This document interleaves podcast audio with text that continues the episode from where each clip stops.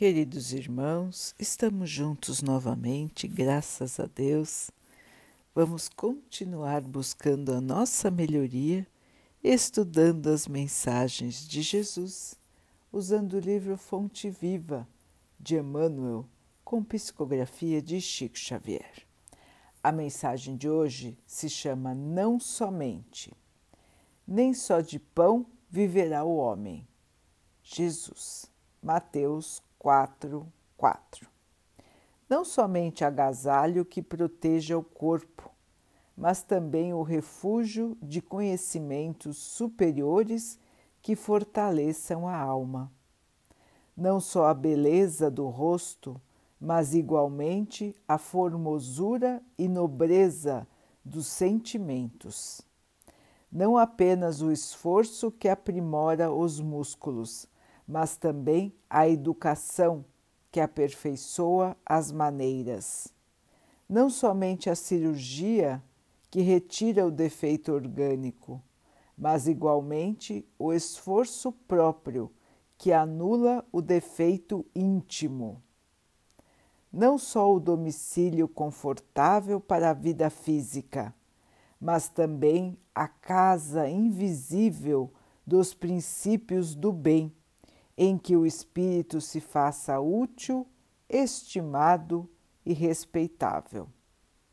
Não apenas os títulos honrosos que ilustram a personalidade passageira, mas igualmente as virtudes comprovadas na luta objetiva que enriquecem a consciência eterna não somente claridade para os olhos mortais, mas também a luz divina para o entendimento eterno. Não só o aspecto agradável, mas igualmente utilidade viva. Não apenas flores, mas também frutos. Não somente ensino continuado, mas igualmente demonstração ativa. Não só teoria excelente, mas também prática santificante. Não apenas nós, mas igualmente os outros.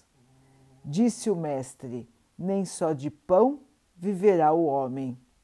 Apliquemos o sublime conceito ao imenso campo do mundo bom gosto, harmonia e dignidade na vida exterior são dever, mas não nos esqueçamos da pureza, da elevação e dos recursos sublimes da vida interior, com que nos dirigimos para a eternidade. Irmãos, o aspecto externo e o aspecto interno do nosso ser, ou seja, o corpo e o espírito. Na mensagem de hoje, Emmanuel nos lembra que devemos cultivar o corpo. Ele é o nosso instrumento de trabalho aqui na Terra, mas que não devemos nunca nos esquecer de cultivar o espírito o corpo ficará aqui, irmãos, quando nós partirmos. Não é por causa disso que não vamos cuidar bem dele, já que dependemos deste instrumento para a nossa vida aqui na Terra, para a nossa melhoria espiritual. Então, todos temos o dever de cuidar bem dos nossos corpos da nossa saúde física e mental. Mas um lado importantíssimo normalmente é esquecido. As pessoas se iludem com o aspecto exterior e se esquecem do aspecto interior, que é aquele que vai nos acompanhar para sempre. O corpo de carne nós ganhamos aqui e aqui ele fica. O espírito segue para a evolução.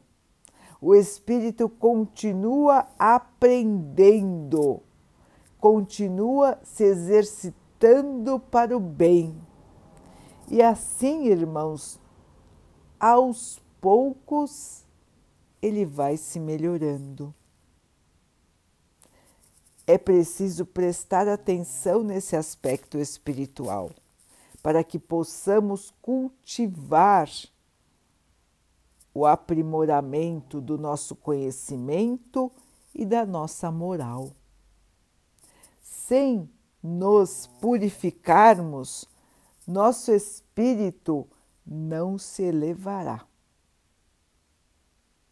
Então, irmãos, prestemos atenção na vida como um todo, na vida completa, não só a vida da matéria, mas a vida do espírito também. E vamos nos tornar bonitos em espírito, removendo de nós tudo que é inferior o preconceito, a vaidade, o orgulho, a maldade, a irritação, o sentimento de superioridade. Vamos tirar tudo isso de nosso espírito, irmãos. Tudo que é inferior não deve nos acompanhar.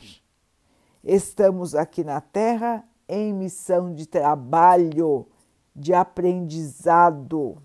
E quanto mais nós prestarmos atenção no aspecto espiritual, no nosso ser interior, mais nós vamos poder enxergar claramente quais são as nossas falhas morais que necessitam de correção.